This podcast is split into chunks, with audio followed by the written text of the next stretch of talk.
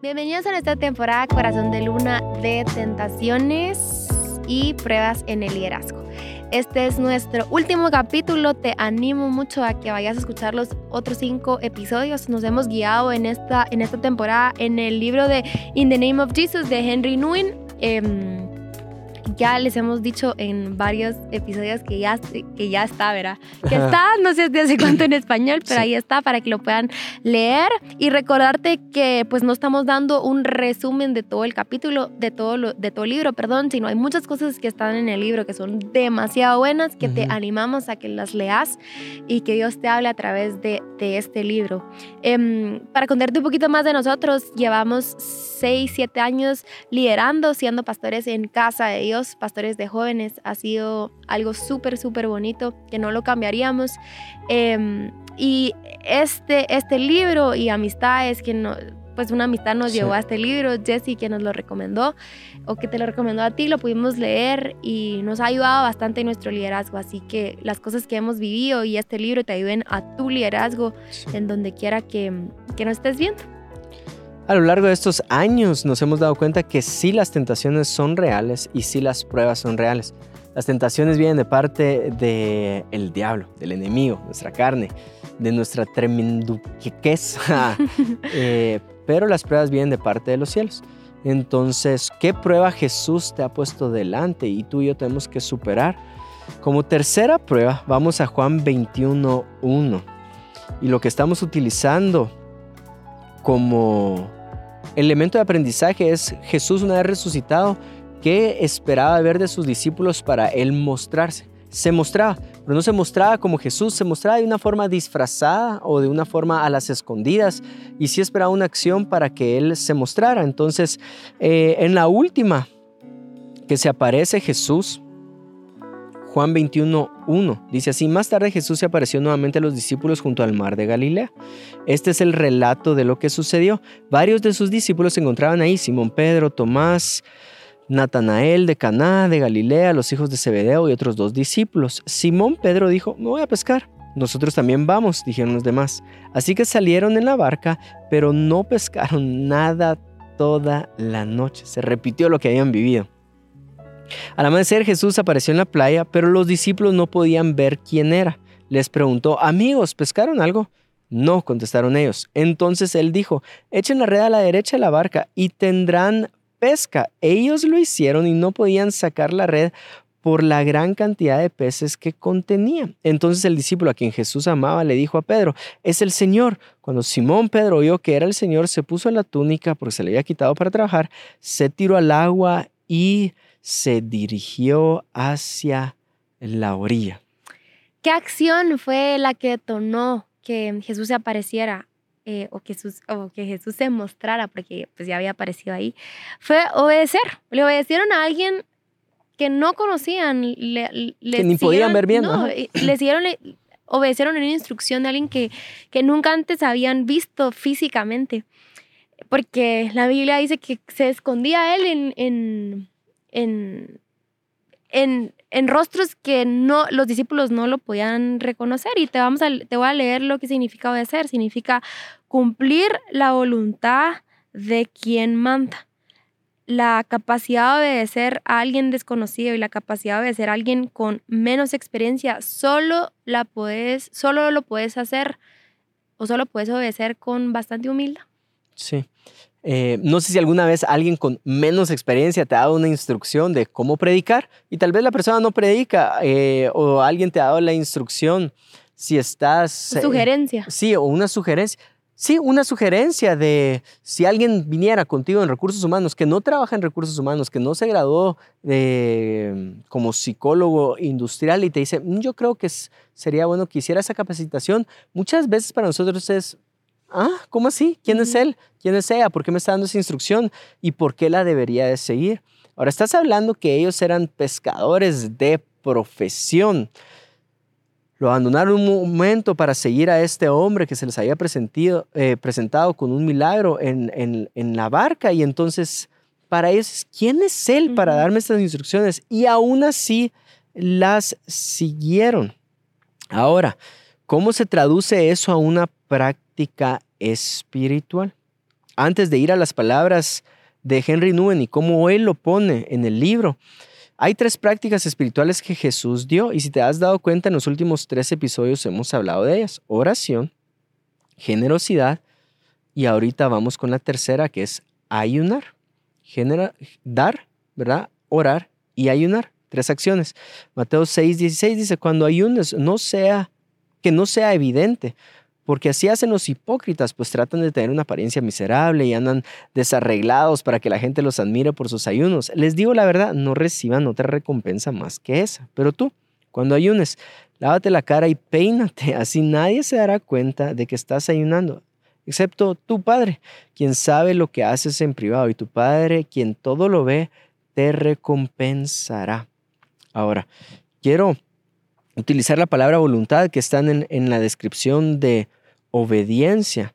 ¿Qué es lo que pasa? Muchas veces queremos seguir, en vez de seguir la voluntad del Padre, queremos seguir las normas del Padre.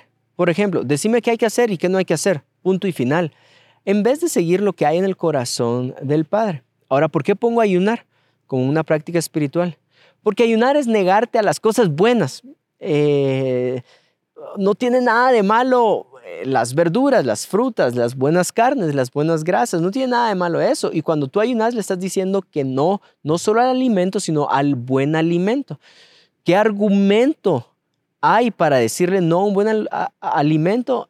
Ninguno. Tal vez algunos pueden sacar este ayuno intermitente que se puso muy de moda en los últimos años y decir si hay argumentos, pero ninguno para ayunar por 40 días. Y aún así Jesús lo hizo. Solo está la voluntad del Padre. Una vez tuve esta, este pulso, esta tensión con otro líder y me decía, pero explícame por qué no debo de hacer eso, por qué sí debo de hacer eso. Y supe a dónde estaba tendiendo su corazón, entonces le dije, ¿qué pasaría si Jesús se muestra ahorita y dice, mi voluntad es que te quedes sentado en esta silla por dos días? ¿La cumplirías o no?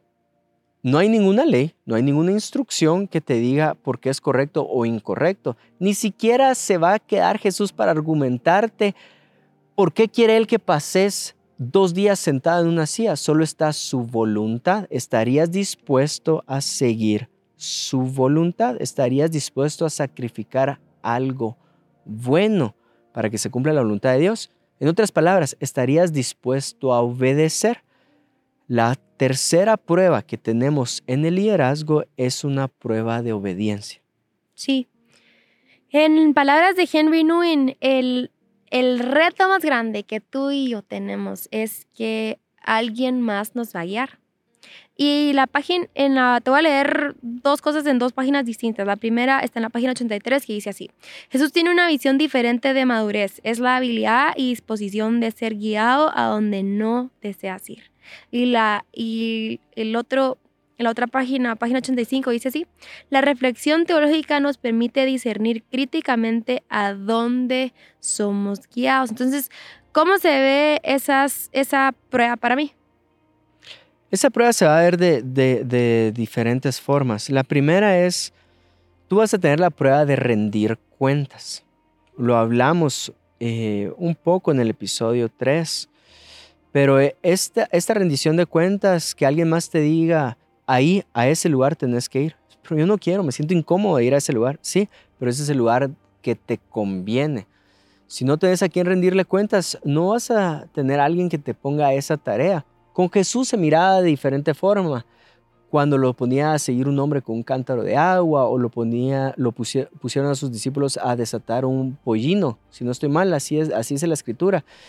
Eh, obviamente es Jesús, le voy a rendir cuentas a Él. Pero tú a quién le estás rindiendo cuentas? ¿A quién le estás rindiendo cuentas de las tentaciones sexuales que puede ser que estés pasando? ¿A quién le estás rindiendo cuentas de tu orgullo, del egoísmo que se puede presentar en tu corazón muchas veces? ¿A quién le rendís cuentas cuando fallaste?